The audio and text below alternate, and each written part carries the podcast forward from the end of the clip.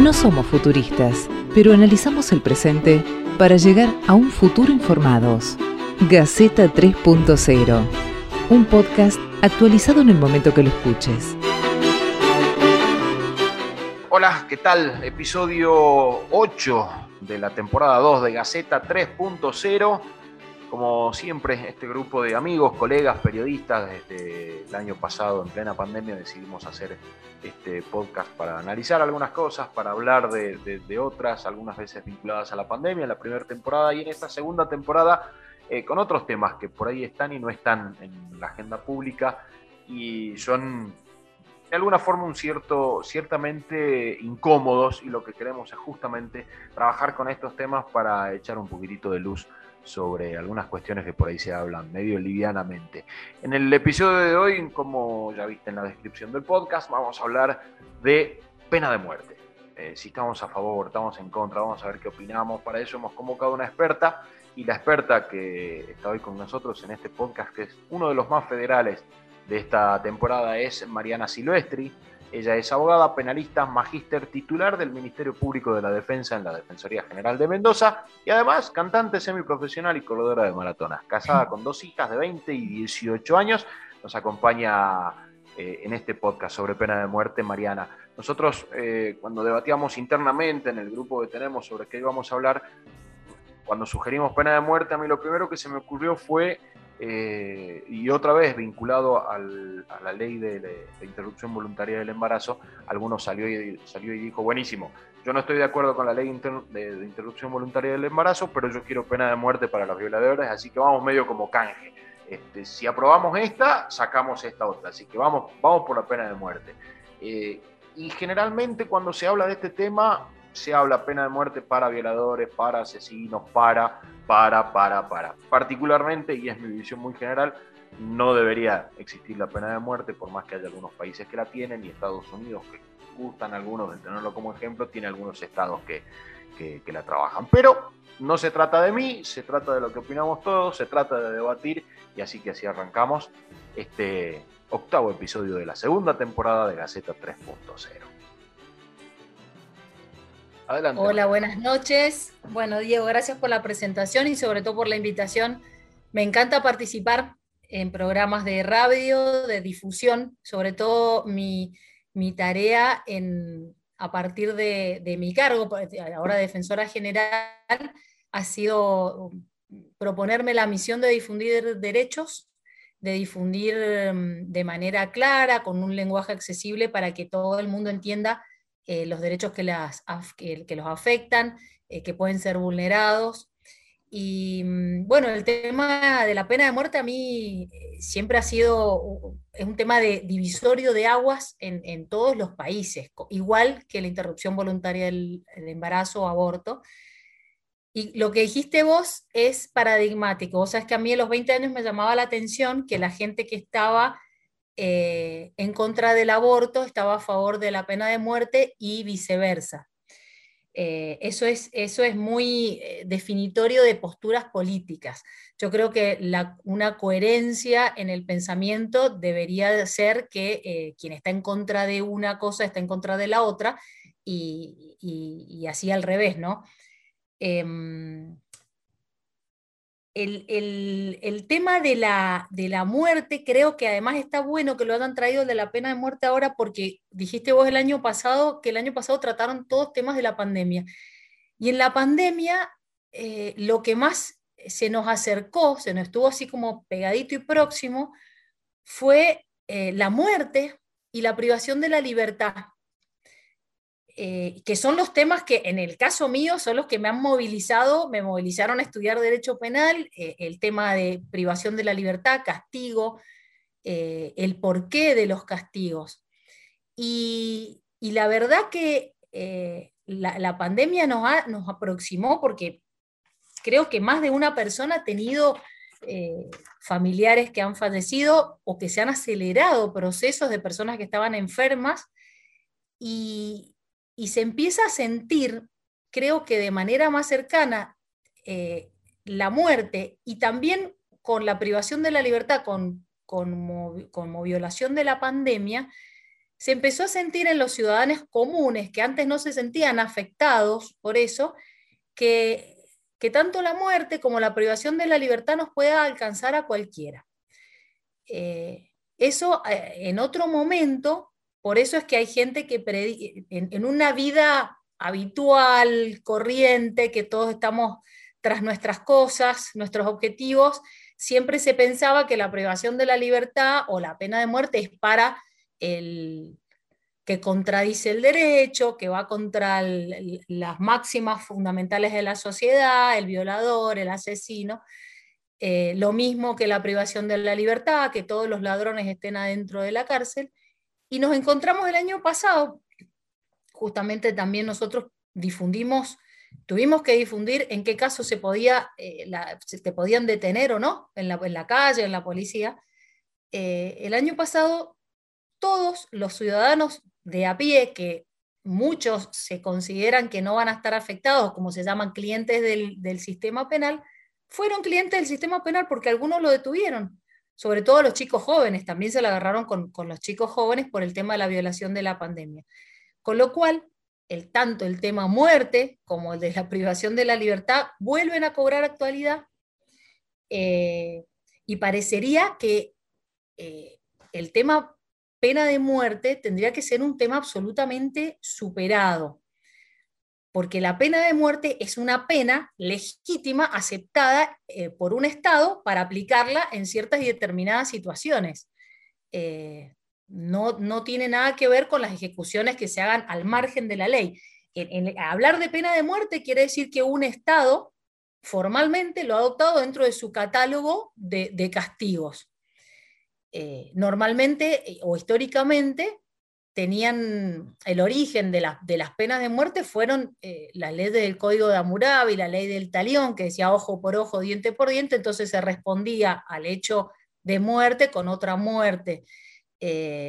luego tenías también la justificación de, la eliminación del adversario político en, regímenes absolutamente totalitarios, y la justificación de, países que se dicen democráticos es que los hay crímenes que son tan, pero tan aberrantes, que el único castigo que les cabe es la muerte, y que es la mejor respuesta al hecho.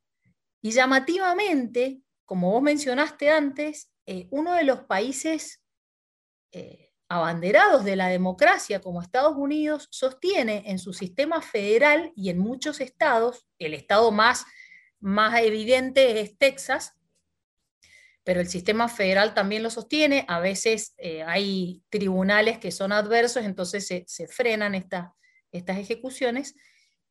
Y, y están a favor de la pena de muerte. Y, hubo, estuve, ver, estuve investigando ahora qué, pasó en este último tiempo y, en el gobierno de Trump, antes de, irse, se aceleraron varias ejecuciones. En la pandemia hubo un, parate, por, como un parate en la justicia en general, pero, pero evidentemente eh, parecería ser que en principio la pena de muerte es más... Eh, eh, más propia de países teocráticos, totalitarios, que tienen una división, eh, que piensan en, binario en cuanto a amigo y enemigo. Eh, al enemigo lo eliminan porque directamente es, la. Y, inventan ciertos paradigmas para decir, este es como, como se hablaba antes, que es enemigo del régimen, del régimen nacional socialista. bueno, regímenes como quizás Corea del Norte o algunos países asiáticos tienen esos eslóganes para eh, sacarse de encima a sus, a, sus, a sus adversarios. Pero lo, llamativo acá que eh, en países democráticos y que a la vez muchos predican que, que, cuyos ciudadanos son religiosos y que para los religiosos la muerte significa pasar a un estado mejor, porque mucha gente religiosa, por ejemplo, en Estados Unidos o en, los países que la sostienen, los religiosos creen que uno cuando se muere pasa va a otro lugar, que es mucho mejor, que puede ser la vida eterna, el paraíso y todo eso. pero a su vez el contrasentido es que eh, consideran también a la muerte como un castigo. Y de verdad, eh, la justificación eh, filosófica, no, no hay una justificación filosófica para sostener la pena de muerte. En, particularmente en Estados Unidos, tienen jurídicamente una eh, justificación en donde establecen que la octava enmienda de la constitucional no la prohíbe. Entonces, bueno, ahí juegan con que lo que no está prohibido está permitido y, se acepta. Eh, y además, eh, otra de las justificaciones, que no es jurídica, sino es criminológica, eh, que dicen que evita futuros delitos, esto que se llama la prevención general, la prevención general en el efecto de la pena, en el fin de la pena, se diría para quienes justifican la pena de muerte que evitaría la, que, no es criminógena. Pero estos serían los, argumentos que, sí la sostienen.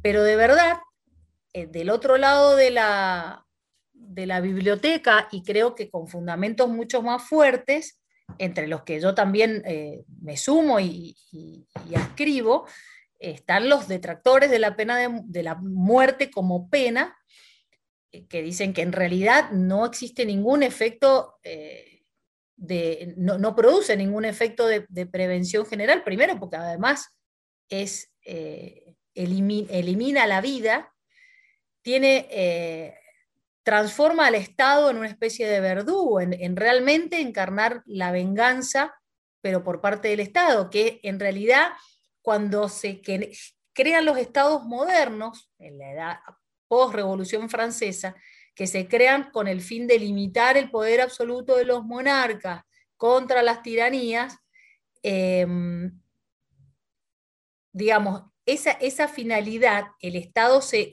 transforma en un, en un, limitador de poder o en un lugar donde el poder está distribuido y, y controlado entre sí, y entonces no, no, no sería un contrasentido que el Estado justifique, un Estado moderno y democrático y republicano, justifique el matar como castigo. Por otro lado, eh, una persona que está en proceso esperando la pena de muerte es un proceso penal carísimo, porque de acá que se produce la, ejecución letal, ya sea por el medio que sea, eh, pasa mucho tiempo y existen muchísimas apelaciones porque la verdad que se discute un montón. Y el argumento que me parece, que a mí me mueve más y me parece mucho más fuerte, es el, la posibilidad cierta del error judicial. ¿Por qué? Porque en todos los procedimientos, todos los procedimientos, eh, se cometen errores. En la mayoría, en el caso, eh, estoy diciendo que en Estados Unidos, en Estados Unidos y en los otros países que la aceptan, que tienen sistemas más autoritarios, generalmente en Estados Unidos a, quienes apuntan las penas de muerte o, a quienes han sido sometidos a pena de muerte, ejecución, generalmente los ciudadanos eh, afroamericanos o más vulnerables y en los casos que se han cometido homicidios contra gente blanca. Eso es, como el común y corriente.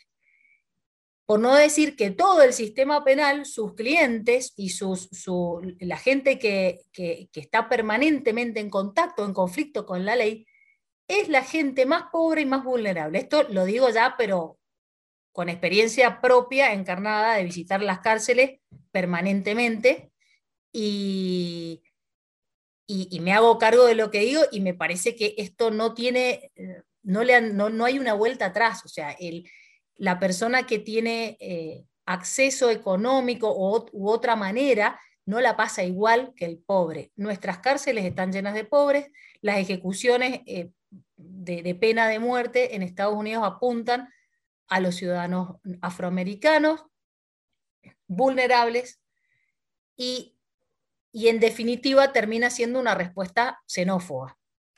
Esa es, para mí el, gran contraargumento. Y el error, ¿por qué? Porque mm, muchas veces, eh, eh, después que apareció, el, por suerte, apareció la prueba del ADN, a partir de los años 90 y pico, y ahora está mucho más, es mucho más técnica, está más desarrollada, eh, se, descubrieron muchísimos casos de, errores en los cuales las personas imputadas por el delito X que sea, muchas veces habían sido presionados a confesar porque eran también, porque eran vulnerables, porque eran afroamericanos, porque eran pobres, entonces los hacían hacer cargo de, de esos, de esos crímenes y estaban sometidos a pena de muerte. Por suerte aparece la prueba de ADN y por suerte existe una institución, una ONG que se llama Innocence Project, que se dedicó y se dedica, tiene sede también acá en la Argentina,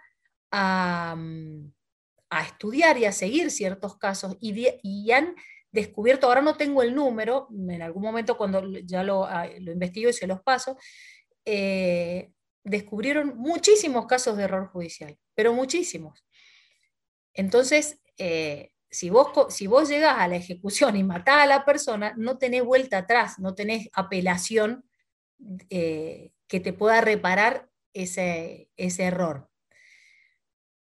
Así que eh, creo que esos serían los, los argumentos más fuertes para, para estar, para estar en contra. Creo que em, nuestro país eh, suscribió los tratados internacionales, sobre todo a partir del Pacto de San José de Costa Rica y con la, con la reforma de la Constitución, ya nosotros no podemos restablecerla, digamos, a la pena. Lo, digamos, lo que se, lo que se, el país que ha, adscrito tratados internacionales donde se eh, suscribe el abolir la pena de muerte, se comprometen a no restablecerla. Paradójicamente, Estados Unidos es quien eh, no firma ninguno de esos tratados, entonces por eso tienen eh, vaivenes con, con, esa, con ese tema, digamos. Y bueno, y para, mm, para, para cerrar el tema, creo que eh, históricamente la pena de muerte pasó por, pasó por muchos estadios. Eh, si bien hubo, era, la, pena más, mm, más visible y más patente, digamos, era, pasaron desde las ejecuciones a, de descuartizar la gente en público, porque eran estos castigos ejemplares, se, pensaba que eh, descuartizando a una persona que había cometido un delito de errante, se, justamente se evitaban, a a tener un poco más de pudor el, ejecutor de la pena para, para realizarla. Por eso se llamaba tan, tan graciosamente humanización de, esta, de la pena de muerte. La humanización, ¿qué, ¿qué significaba? Cambiar el método. Cambiaron del descuartizamiento a pegarle con un garrote o también a la guillotina, que era el paradigma de la humanización de la pena de muerte.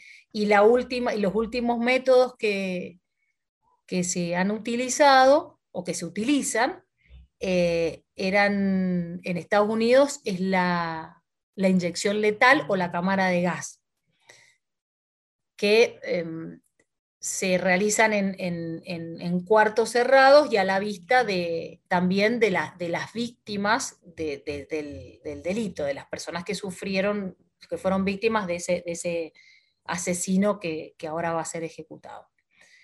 Pero mm, de verdad que creo que esto es un tema que nuestra humanidad debería haber superado eh, totalmente pero no, no tengo mucha fe de que se vaya a ser superado, porque este mundo, creo que el, que el mundo y las ideas en el mundo son cíclicas, que cuando hemos creído superar algo, hemos creído vivir en una sociedad de tolerancia, de, respeto a la palabra y a la opinión del otro, eh, en este momento no es así. Estamos viviendo situaciones eh, en Cuba, en, Venezuela, hasta ahora mismo en la Argentina tan crispada que es muy difícil para, mucha gente poder eh, tener una opinión diferente y vivir, eh, y vivir sin miedo. Eh, y es tan, por eso digo que no tengo tanta fe que, pierda, que pierda actualidad, por eso te digo que está bueno tratarlo, porque mm, en la época de los 90, me acuerdo con los, con los secuestros extorsivos, se reavivó el debate de la pena de muerte y la gente pedía a gritos la pena de muerte. Para el, nuevamente, para el secuestrador, para el asesino, eh, para todos esos casos. Yo creo que la conclusión también es que eh, más allá de, uno estar en contra de la pena de muerte, es eh, en general para mí mi defensa que hago del sistema penal y de la defensa en juicio y todo esto es que uno tiene que pensar que en algún momento puede estar en ese lugar. Cualquiera de nosotros, a lo mejor, quizás nosotros que estamos acá presentes, no salimos a robar, no estafamos a nadie, pero cualquiera de nosotros creo que es muy capaz de cometer un homicidio seguramente, por distintas circunstancias. Y uno se puede estar en una circunstancia así, eh, aunque sea en legítima defensa, pero podemos estar enfrentando una situación eh, terrible. Y, que el castigo sea que no haya vuelta atrás, que no haya posibilidad de reparación, que no haya posibilidad de, reparación tanto en lo personal como la reparación a la víctima eh, me parece un retroceso, eh, eh, retroceso jurídico y un retroceso institucional y social. Así que bueno, dejo abierto por si quieren que charlemos, que, debatamos o que hagamos algunas preguntitas. Sí, Homero. Yo ahí tengo como muchas, muchas reflexiones este, que, me vienen a la cabeza. Eh, dentro de las cosas que soy, estudié trabajo social eh, acá en, Capital y tuvimos una materia que era derecho penal. Y uno de los momentos de, la cursada fue el profesor, abogado, muy abogado él, y pregunta, eh, empieza la clase y dice, bueno, ¿a favor o en contra de la pena de muerte? Y ahí se armó todo un debate este, con trabajadores sociales o futuros trabajadores sociales. La conclusión de él dice, bueno, al final yo voy a dar mi opinión, él estoy en contra, el argumento que dio, por el único argumento que estoy en contra, es porque somos, los seres humanos nos podemos equivocar. Puede haber un error y la pena de muerte es una pena que no tiene remedio. A mí eso es lo que me dio, principalmente es un argumento para decir, bueno, yo ya está, listo, resuelvo el problema, yo estoy en contra de la pena de muerte, pero me, aclaró un montón de cuestiones.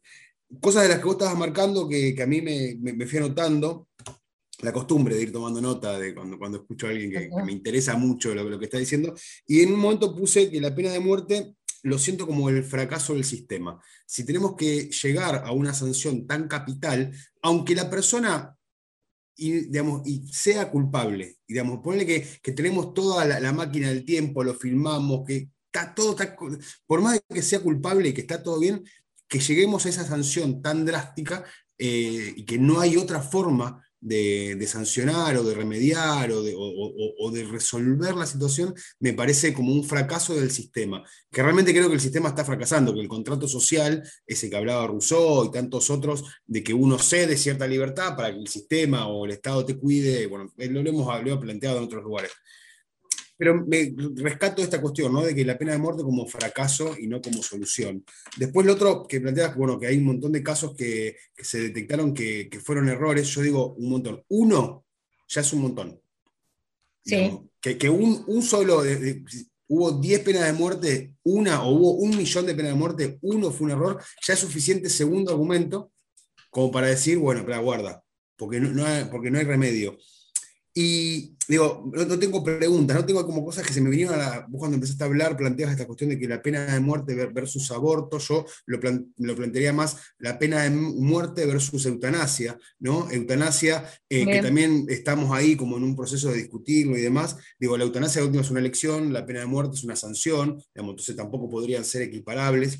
Eh, creo que la eutanasia tiene que ver más con la libertad sobre mi cuerpo, eh, y ahí la, empardo con el aborto, ¿no? con la libertad sobre los cuerpos de las mujeres, de decidir sobre su cuerpo. Yo digo, no, no, me, voy con, muchas, con un revuelo en la cabeza, eh, más allá de ratificar mi postura de que estoy en contra de la pena de muerte, este, y tal vez una preguntita. Eh, destaco esto también que planteas de los pobres. Los pobres son los que van presos y los de clase media, los blancos de clase media de la ciudad, tenemos un montón de, de respaldos jurídicos, que después fuera de ahí te cuento una personal. Eh, pero eso para que escuchen en otro programa. Eh, la, pregunta que, me queda, digamos, ¿cuál sería eh, el escenario ideal para que la pena, según tu criterio, si existe, para que la pena de muerte sea una sanción válida o una pena para vos, Mariana, este, y cuál sería el, el escenario para llegar a que no exista y que saquemos de agenda la pena de muerte. No sé si se entienden como las dos Sí, los dos extremos serían. Casi para filosofar. Sí, sí, no es tan, sí, te diría que no es nada jurídico, sino es más filosófico, claramente. Me parece que para llegar a justificar la pena de muerte tendría que haber una guerra, eh, una declaración de guerra eh, entre entre, o, que, digamos, una, una, guerra entre un, contra un grupo que realmente sea tan dañoso que la única ocurrencia que tenga es, sea eliminarlo. Em, pero justamente que todas las guerras y todo esto que te digo de la intolerancia tiene que ver con la falta de comunicación y la, y la mala comunicación en la sociedad. Mientras mejor comunicación existe, te estoy hablando algo básico, no te hablo ni como abogada, pero mientras mejor comunicación existe, el conflicto baja. Porque cuando no hay comunicación, a, ver, estas penas graves y las penas de encierro en general eh, llevan a sacarte de encima el molesto. Es así. No, no te voy a negar que hay gente que comete delitos y que hay grados de inseguridad, pero, pero no puede ser la única solución la eliminación, sacarlo de, circulación a esa persona, porque evidentemente esa persona para llegar a eso transitó por un montón de conflictos anteriores y, la sociedad está viviendo conflictos. Por ejemplo, en la pandemia. En la pandemia decían en Mendoza, bajaron los delitos. Mentira, no bajaron los delitos, bajaron los robos, pero aumentaron los divorcios, la violencia de género, las violaciones producto del encierro, justamente. Si la gente, y además también fue un, aprendizaje em, eh, rapidísimo de la gente de entender de lo que significa el encierro. El encierro es lo peor que te puede pasar. Es repetir todos los días, levantarte en un mismo lugar y mirar, el mismo, mirar la misma ventana, o si es que tenés ventana, y el encierro eh, privilegiado que tuvimos o que tuvieron los que hicieron encierro, que no es el mismo encierro, o sea, es una ventanita así chiquitita, digamos, la diferencia es enorme. Claro, pero vos fíjate que igual, aunque estuvieras en un, eh, un encierro privilegiado en un departamento re bonito, pero te levantás todos los días sabiendo que no podés salir, estás preso. Y entonces yo creo que ojalá mucha gente haya podido empatizar con esa situación y entender lo que significa estar preso. Entonces, no reclamar siempre que todos los conflictos se resuelvan por la prisión o por la eliminación del otro, ¿me entendés? Hay millones de maneras de resolver los conflictos y la primera manera es hablando. Y ya cuando ya no podés hablar, bueno, hay otras instancias. Y la justicia también ofrece instancias.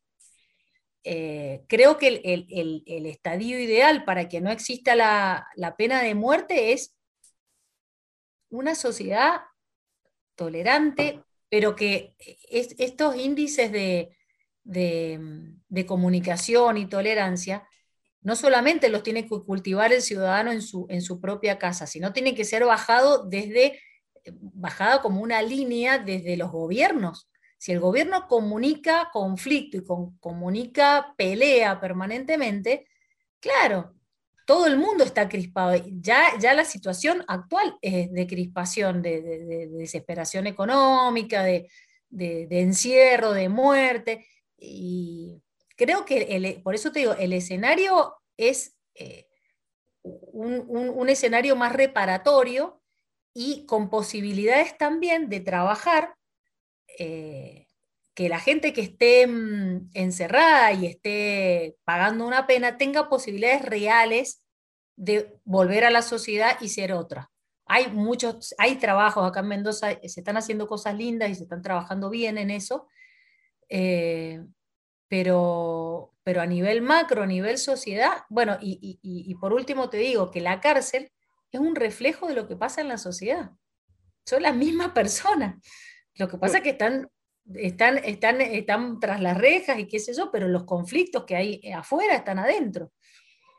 a mí me eh, parece, me parece muy interesante el, eh, debate y, digo, me parece que primero tiene que quedar claro que cualquiera que pretenda plantear la pena de muerte como un proyecto de ley debe saber lo que dijiste antes, que es básicamente inconstitucional. Cuando vos firmaste pactos internacionales como el Pacto de San José de Costa Rica, que tiene este, jerarquía constitucional, la pena de muerte no se puede hacer, porque si vos vas a decidir eh, eliminar ese pacto de San José de Costa Rica, estás yendo atrás con un montón de derechos que se fueron adquiriendo a partir de eso.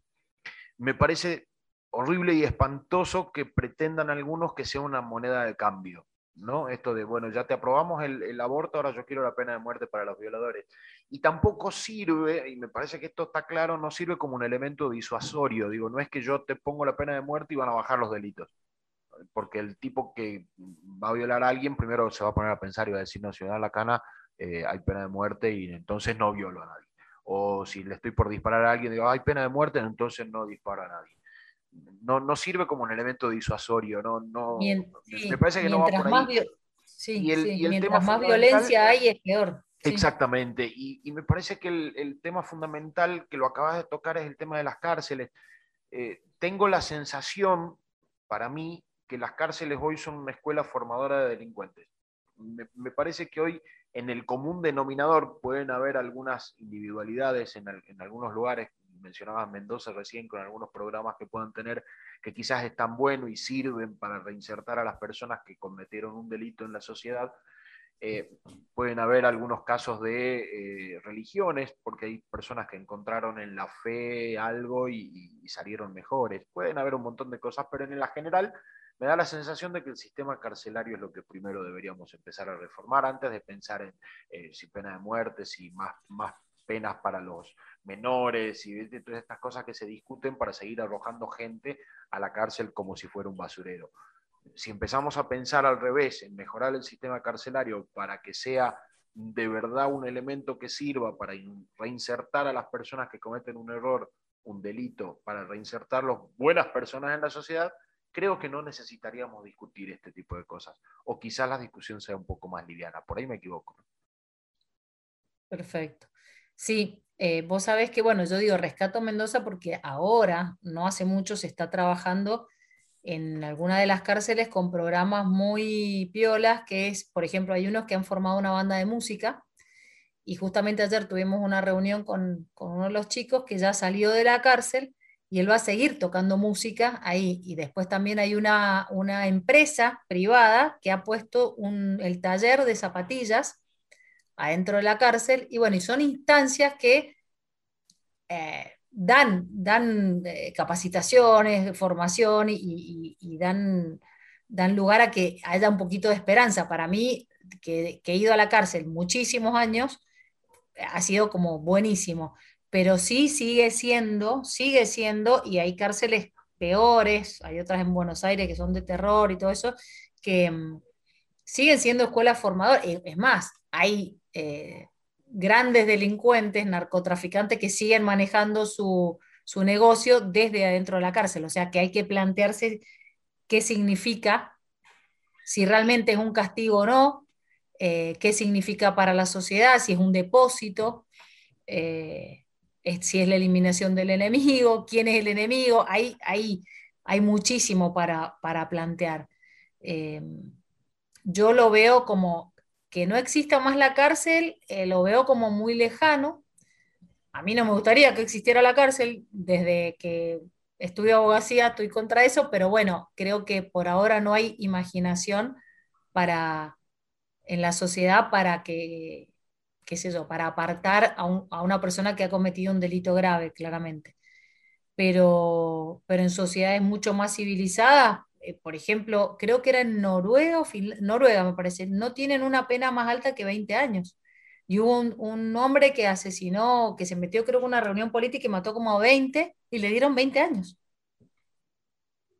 Que es un montón de tiempo, es un montón de tiempo, 20 años.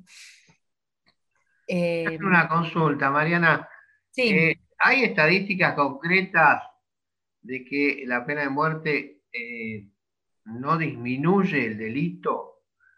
te pregunto porque acá parecería que no, pero yo lo que no entiendo, que no me cierra, cómo en países de distinta ideología, como puede ser Estados Unidos, Corea, China, países africanos, países árabes, siguen sosteniendo la pena de muerte y creo que nadie se plantea sacarla en ese caso. Acá nadie se plantea ponerla, pero ahí nadie se plantea sacarla. ¿Cuál es no sé si vos tenés Mira, los números, los números de disminución del delito no los tengo porque creo que no los hay. Yo creo que la siguen sosteniendo por otros motivos, no por disminución del delito. Para mí la siguen sosteniendo como una respuesta, como la respuesta más fuerte a un hecho grave y para consolar eh, como consuelo a las víctimas, a los deudos de esa persona que murió, por ejemplo, que mataron. Eh, porque vos fíjate, no sé si te has dado cuenta que cuando ahora mm, en los procesos penales existe lo que se llama la figura del querellante. ¿Qué quiere decir? Que eh, los deudos de la persona que murió o, o la víctima del delito pueden participar dentro del proceso penal, ayudándole al fiscal a buscar pruebas y en el momento del juicio pueden pedir pena. El, el querellante, que es la víctima del delito, nunca se encuentra satisfecho con las penas que ponen los fiscales. Los fiscales dicen 20 años, les parece poco. Dicen eh, pena perpetua, les parece poco. Eh, por eso creo me, estimo yo que sobre todo en Estados Unidos, que por eso hablo de Estados Unidos como, como una, una contradicción para mí, eh, sostienen eso, pero no por la baja. Yo eh, no creo que bajen. Inclusive, mira, mientras más, más gente vos encerrás en, eh, en la cárcel, no baja el delito. Sacás de circulación a esos que eran, por ejemplo, ladrones o asesinos pero no quiere decir que no se vayan a cometer otros por otras personas. No, no creo que la gente le tenga miedo a, caer, eh, a que le pase lo mismo que al, que al amigo. Creo que las decisiones son individuales. Ahora, eh, lo que se habla de una pena ejemplificadora entonces no existe, porque, a ver, si, condenamos a alguien con una pena fuerte, entre comillas, no por eso va a bajar, no hablemos de pena de muerte.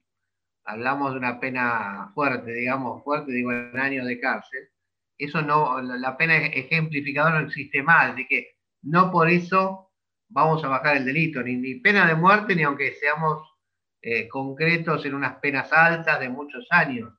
Entiendo que es así entonces.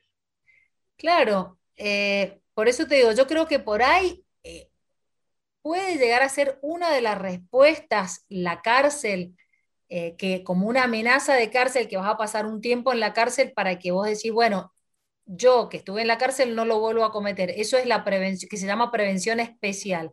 Pero la prevención general, que es que yo te meto a vos en la cárcel para que los demás no cometan delito, yo te digo la verdad que no, no la veo muy eficiente como, como finalidad del castigo.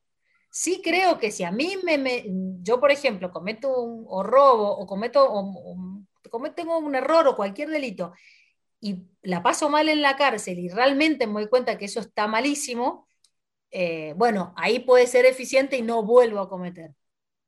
Ahora otra cosa y por último, a veces la gente, cierto que la gente pide pena de muerte para violadores, pero ¿no será que, está desconforme eh, con el sistema? Es más, perdón, te aclaro, a veces cuando, qué sé yo, vemos hechos de mm, policía que mata a un ladrón o a un motochorro, la gente este, lo aplaude al policía y en los diarios pone viva el policía, que lo asciendan, que lo nombran comisario, qué sé yo, qué sé cuánto. Es decir, que ahí parecería que hay una insatisfacción sobre el sistema judicial, como diciendo, lo mataron y chao, se acabó el tema, porque Si no, este lo meten preso y, sale a robar de vuelta, o la famosa puerta giratoria. Es que acá eh, hay una, eh, la gente no, yo creo que desconfía del sistema judicial. Por eso prefiere que a un tipo lo, mate el policía o, que haya pena de muerte este, antes de, otras cosas, ¿no? Me parece que la gente no confía en eso. Claro, eh, la gente piensa que eliminando a, esta persona o sacándola de circulación va a ser mucho más seguro. Mira, yo te cuento que desde mi experiencia personal, quizás porque soy, eh, siempre he sido defensora pública, eh, nunca tuve experiencia esto de la famosa puerta giratoria.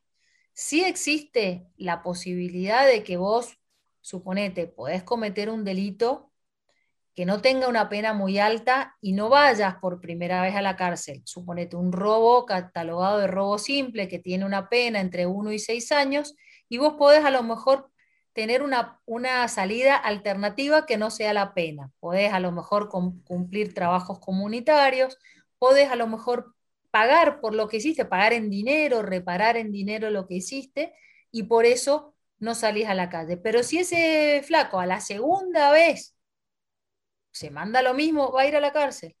Seguro va a ir a la cárcel. Yo, por eso te, digo, te lo hablo de, mi experiencia. Posiblemente no pase lo mismo en todo el país, pero cuando la repitencia, digamos, en el delito que indica que esa persona no, no escarmentó, que es peligrosa para la sociedad, que su conducta no, que su conducta, em, eh, digamos, que no, que no, ha, no ha respetado eh, la ley en, varias ocasiones, eh, eso los lleva a que van a tener que esperar su juicio dentro de la cárcel, que es lo que se llama la prisión preventiva.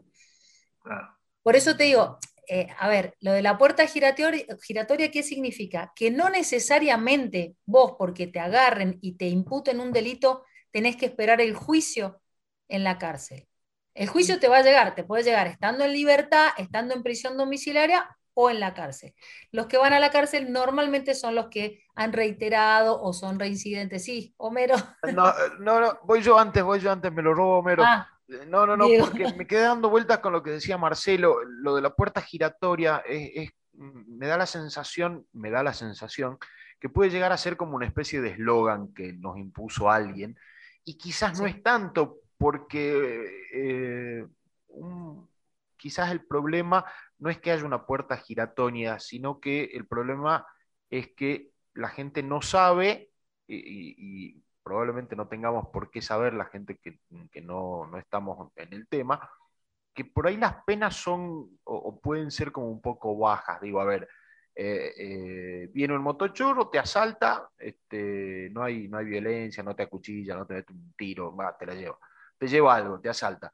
Eh, y ese tipo capaz tiene, capaz, porque ni siquiera sé cuánto tiempo de pena tiene, llega al juicio y todo y tiene dos años de cárcel. Ponele.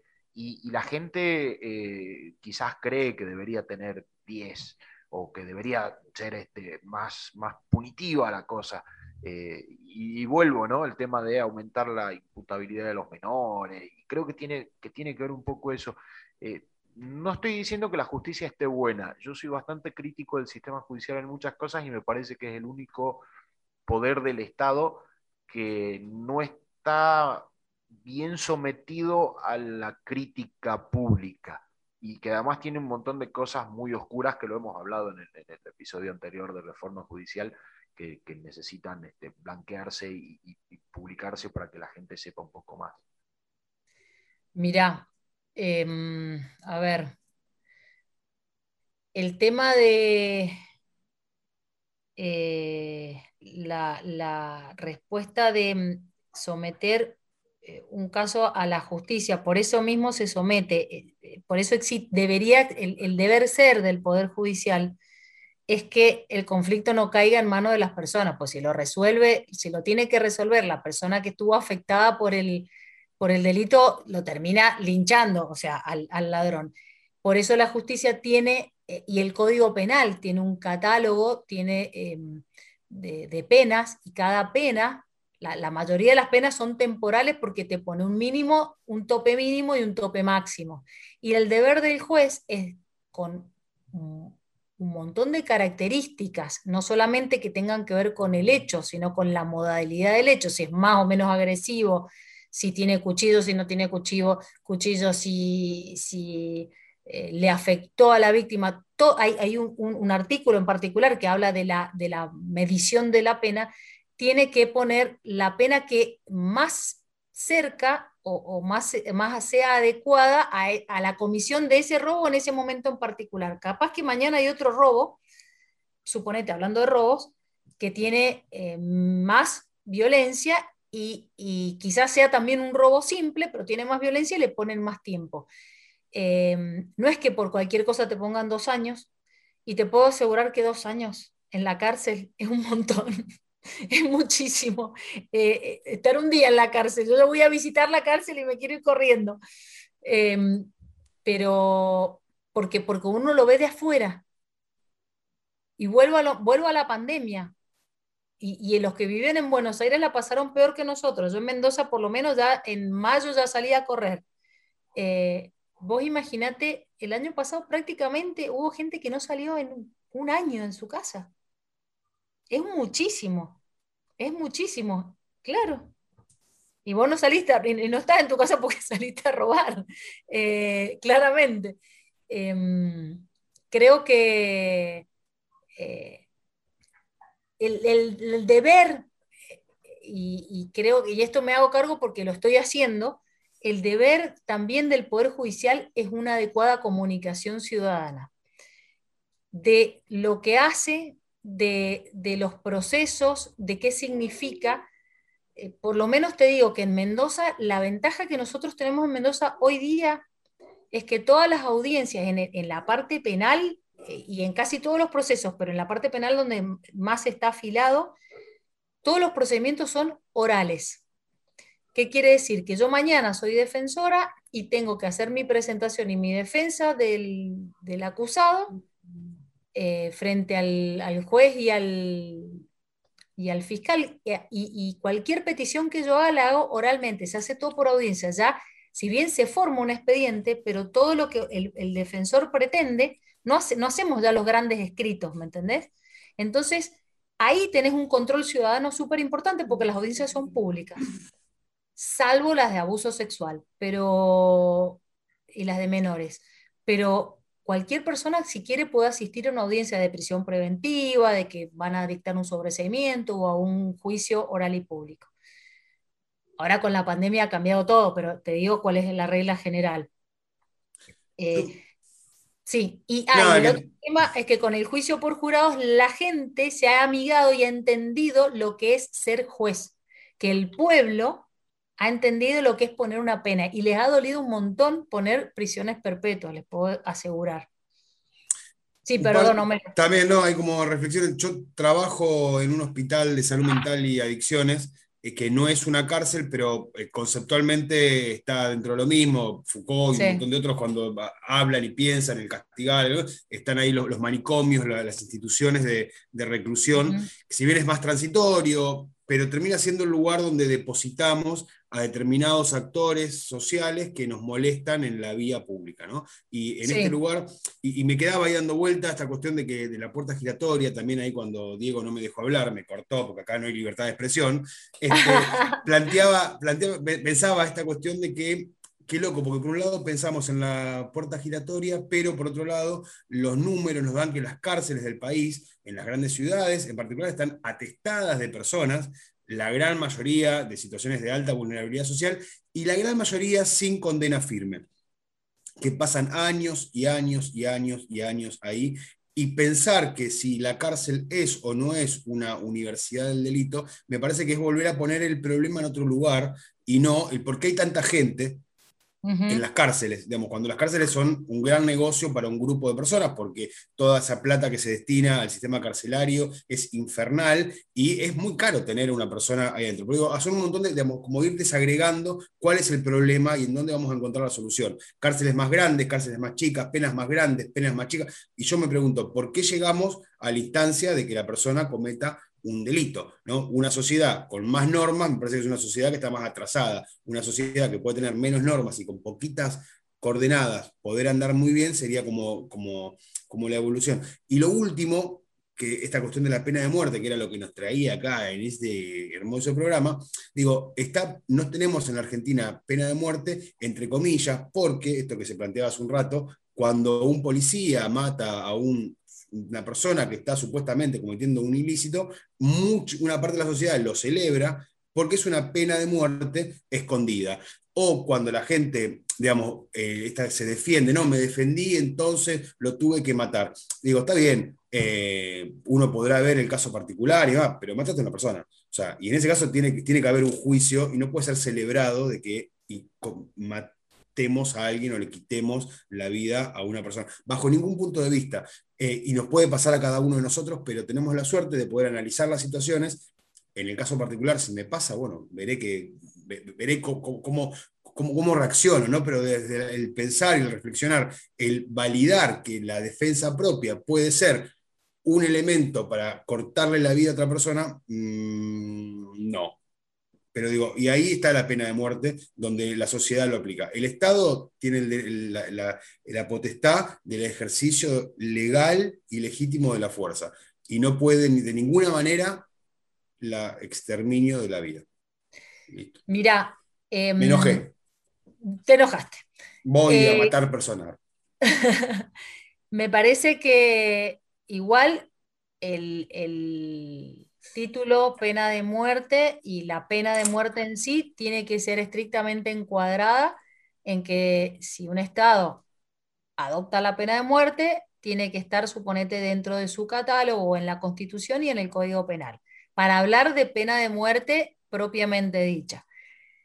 Cuando vos estás hablando de eh, un caso de que un policía mata al chorro o, una persona mata en legítima defensa, eh, se diferencia para mí de la pena de muerte en este sentido. Si bien comparto con vos que es celebrado por la sociedad víctima o que se siente víctima, porque es la mirada de una parte de la sociedad. Son, por eso te digo, son miradas que tienen sesgos de una parte de la sociedad. Pero creo también que no es lo mismo que un Estado con todo su aparataje, digamos, eh, te mate a que en una situación particular y en un conflicto individual, cuando haya eh, un, un, riesgo de una vida por otra, se, el Estado justifique esa muerte. la, legítima defensa es un homicidio justificado. Eh, en, sus distintas modalidades. legítima defensa, si vos, si vos me estás agrediendo a mí con, con cierta eh, fuerza o con un arma, y yo puedo, ahí perfectamente y creo que hasta te digo, es súper justificado. Lo mismo pasa en ciertos casos de la policía y la policía tiene muy marcado cuando actúa en cumplimiento del deber. Em, claramente es una muerte, pero lo veo desde un punto de vista de de, individuo hacia individuo. En cambio, la pena de muerte más general es como que el Estado se arroba la facultad de matar eh, legítimamente frente a, como si fuera el dueño de tu vida, digamos. Eh, en el caso, en, en, este otro caso que vos planteas, es como que yo defiendo mi propia vida, ¿me entendés? Yo en, la calle, en mi, en, mi, en mi devenir cotidiano. Eso es la, para mí la diferencia. No, no, sí, yo no, dije que eran igual, estaba haciendo como esta cuestión de que yo estoy en contra de la muerte en general, este, y tampoco se puede celebrar, este, la, está bien, entiendo que pueden pasar la, eh, que mates a alguien por error, por defenderte, pero me parece que igual sigue siendo, no, no puede ser celebrado de ninguna manera. No, no, celebrarlo creo que no, y creo que es una desgracia que si te pasa esa situación, es una desgracia, porque es horrible vivir en esa, en esa eh, eh, vivir es, ese, ese, conflicto particularmente. Yo creo no sé quién quería... yo creo que estamos en condiciones, ya como para ir cerrando, porque venimos este, redondeando, redondeando el tiempo. Eh, yo, por mi parte, como para cerrar, y, ni, siquiera, ni siquiera a modo de reflexión, insisto, creo que, que, es un tema que ni siquiera sé muy bien por qué lo estamos debatiendo. Para mí no, no, está ni siquiera sujeto a debate, no entiendo ni siquiera las personas que eh, están dispuestas a proponerlo como un elemento, como un elemento legislativo. Me, parece que hay, y, lo dijimos en este episodio, lo dijiste Mariana, lo dijo Mero, lo dijo Marcelo, millones de elementos antes de poder pensar siquiera en quitarle la vida a alguien que haya cometido un delito. No voy a justificar a ninguna persona que cometa un delito, pero algunos pueden cometer errores, que algunos este, son delincuentes y para eso están ya las leyes y ya las instituciones para que paguen por ese delito que han cometido. Y, creo que tenemos que echar mano a, esas cosas antes. Siquiera pensar en, ejecutar a una persona por cualquier delito que, haya cometido, sencillamente porque vivimos en una democracia. Si estaríamos viviendo en otro lado y, en, Corea del Norte, en algún lado, eh, con un gobierno totalitario, eh, bueno, esas cosas tampoco se debaten porque ya están institucionalizadas, ya están instauradas. Pero no, vivimos en una democracia, en una sociedad civilizada y hay personas que cometen errores, hay personas que cometen delitos y deben ser juzgados, eh, condenados y deben pagar sus culpas y, reinsertarse en la sociedad y me parece que ese es eh, el ideal. Eh, así que bueno, nada, yo acepto el debate, pero sigo sin entenderlo. Yo, para ir cerrando, esa es la mía. Yo solamente digo, ¿no? como tomando unas palabras de, Mariana, el sistema carcelario evidentemente tiene muchísimas fallas, pero a nadie se le ocurrió nada mejor. Entonces, eh, digamos, por ahora el delincuente tiene que estar preso. Eh, si alguno, algún, porque todo el mundo es así, ¿no? Que yo sepa, cárceles hay en todo el mundo. Si, si en algún momento a alguien se le ocurre algo mejor, bueno, bienvenido sea. Pero mientras tanto tenemos un sistema carcelario y, la gente cuando comete un delito tiene que pagar. Estando en la cárcel, fuera de la cárcel, pero tiene que pagar. Ojalá este, algún día podamos llegar a eso, ¿no? Que a alguien se le ocurra algo mejor. No sé, la, verdad que eh, yo pienso también en todo el mundo, digo, a, nadie se le ocurrió algo mejor, no sé, por lo menos yo no tengo noticias. Si vos tenés, Mariana, te, te lo preguntaría, si, si en algún lugar del mundo eh, se reemplazó la cárcel por otra cosa. Este, pero, no sé, mientras tanto, estamos con eso. Mira, en el mundo no las cárceles, pero sí los manicomios se han reemplazado por, por otras eh, maneras de abordar la salud mental. Eh, nosotros todavía estamos en ese trance. Eh, mira, Diego, creo que el tema, si bien a lo mejor comparto con vos, no deberíamos ni, debería estar super, ultra superado el debate, no debería ni debatirse, pero que, creo que está bueno traerlo a colación cada tanto y charlar de eso, porque seguramente hay gente que está pensando en que se restablezca, como dijiste vos, así como no, no había escuchado eso que me dijiste, ¿quién, lo, ¿quién lo dijo? Que así como restablecieron el aborto, a ver, te lo cambio por la pena de muerte, está bueno que hayamos muchos ciudadanos que pensemos que estamos en contra, por los motivos, por todos los motivos que venimos charlando, y que haya un, faro de, racionalidad para poder frenar un proyecto irracional, porque a, lo mejor algún trasnochado o fanático se le ocurre el día de mañana ir al Congreso, que puede recontrapasar, y, y, presentar un proyecto a favor de la pena de muerte para eliminar a los chinos, por decirte algo, porque ni siquiera, ni siquiera a los violadores o, o a los barbudos, por ejemplo, entonces, ahí, sonaste vos, claro, pero, pero pasaba, pero es que ha pasado, pasa en, países, ahí estaba leyendo para informarme en, algunos números, en China es donde tienen muchísimas ejecuciones, y en un, otro de los países, ahí ya no me acuerdo qué país, del sudeste asiático, a un funcionario lo ejecutaron por hacer demasiadas llamadas al exterior. O sea, imagínate que puede pasar que haya un loco que tenga eh, aval político que, pueda presentar un proyecto así de loco en el Congreso. Calculo que no, pero... Eso porque tenían DDI, Discado Directo Internacional, y eso los mató. claro, tal cual. Pero uno, uno no se imagina eh, esas cosas, ¿viste? Como no sé si leyeron el cuento de la criada. bueno, en el cuento de la criada es una sociedad civilizada estadounidense que pasa a ser una sociedad teocrática y todos los parámetros están invertidos, todos. Entonces, eh, está bueno que hayan traído este tema para que nos juntemos los que eh, a debatir los que por lo menos estamos en contra y podamos resistir a lo mejor un proyecto alocado, digamos. Eh, y así llegamos al final de este octavo episodio de Gaceta 3.0. En su segunda temporada hablamos hoy de pena de, de muerte con nuestra invitada especialista. Nos visitó Mariana Silvestri, abogada penalista, magíster titular del Ministerio Público de la Defensa de la Defensoría General de Mendoza. Y estuvimos Homero Bonafert, periodista y trabajador social de San Martín, provincia de Buenos Aires, Marcelo Gus, periodista y médico de Ciudad de Buenos Aires, y quien les habla, Diego Comba, periodista desde la ciudad de Salta. Nos escuchamos en la próxima y muchas gracias por seguirnos. Si aprieta seguir en el botón de, de la plataforma que elija para escucharnos, si aprieta seguir nos posiciona un poquitito mejor y mucha más gente nos puede escuchar. Gracias. Gaceta 3.0. Lo escuches cuando lo escuches, siempre va a estar al día.